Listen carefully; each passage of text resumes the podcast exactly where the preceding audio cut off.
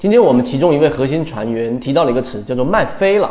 这个词在我们交易过程当中非常经常的出现。那今天我们用三分钟来帮大家净化这样的一个小小的模块，这一个小小的概念。首先，我们先说一说卖飞了这一个话题，这个词会在什么情况下出现？近期我们的金鱼报，尤其是光伏板块里面的金鱼报二和金鱼报五和金鱼报六都表现得非常不错啊，一个是翻了一倍多，一个是涨了百分之五十多。另外一个呢，也有一个百分之三四十左右的一个涨幅，主要是因为它们落在了光伏板块这样一件事情上，所以在过程当中一定会有很多小级别的卖点和买点不断的涌现出来。那么这个过程当中卖飞了，就是一个非常容易出现的一种交易状态。那怎么样克服呢？圈子给出我们的一个观点。首先第一个，在你去理解每一个概念的时候，你现在想清楚这个概念到底是什么样的一个含义。卖飞了。在什么情况之下会出现？那一定意味着你一卖了，它就涨了，对不对？或者你卖完之后，它又进行了一波上涨。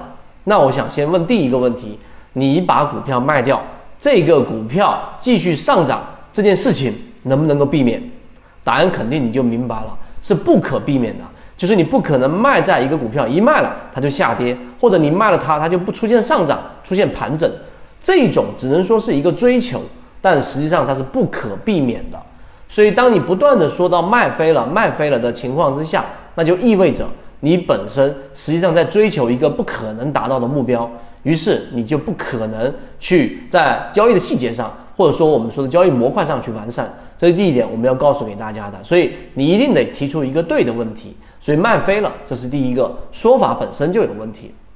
那好，第二个，我们怎么样避免啊？避免自己卖在一个我们所说的这样的一个。呃，自己不可接受、自己交易模式范围之外的这一种卖点呢，这个是我们可以追求的。我们在最近八月份花了非常长的时间，连续多个视频，不断的给大家啊，在会议当中讲到，其中一个最关键的点就是边界。你在交易过程当中如果没有边界的这样的一个意识，没有边界的这样的一种概念，那你在交易过程当中就非常容易，无论你说与不说，卖飞了。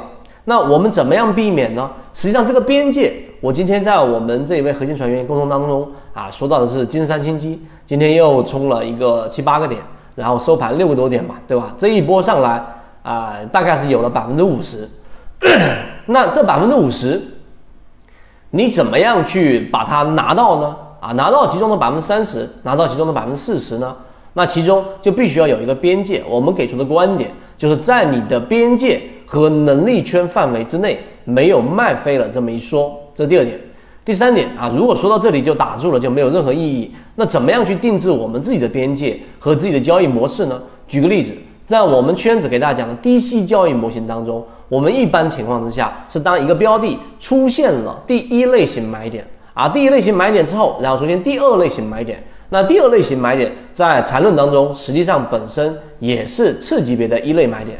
所以，当你在二买介入进去的时候，我们在圈子高价值会议视频里面，八月十九号非常明确的把金山千机的这个交易模式拿十五分钟跟三十分钟级别，八月十九号大家可以听完视频之后回头去看是在哪个位置出现了一个我们的类型买点，于是，在那个地方去做一个介入。那你如果说按照理论值持有到现在不动的话，那么实际上大概是有去到百分之五十左右的一个空间。那好了。我们的交易模型实际上，尤其是低息的交易模型，我们一般操作周期是以三十分钟和六十分钟级别，也就是我们说的小级别和次级别上去做一个卖点的把握。当小级别上出现我们所说的这一种背驰，出现我们所说的，例如说三十分钟顶分型啊，那出现背驰或者顶分型，尤其是这种小级别上出现，那么适当的去做一个减仓是没有问题的。于是，在今天出现了这样的一个。六十分钟的一个背驰，所以有人说这样的操作是不是对的？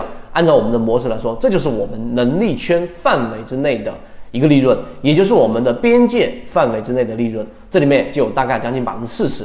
好，今天我们讲就这么多，所以我们说的这个边界和模型的这样一个能力圈，更多完整版视频我们会在圈子里面详细给大家讲到。我们一直秉持着授人以鱼不如授人以渔的理念。给所有的股民提供一个学习交流的平台，想要进一步系统学习实战方法，可以在节目的简介中查询详情，加入到我们的圈子，和你一起终身进化。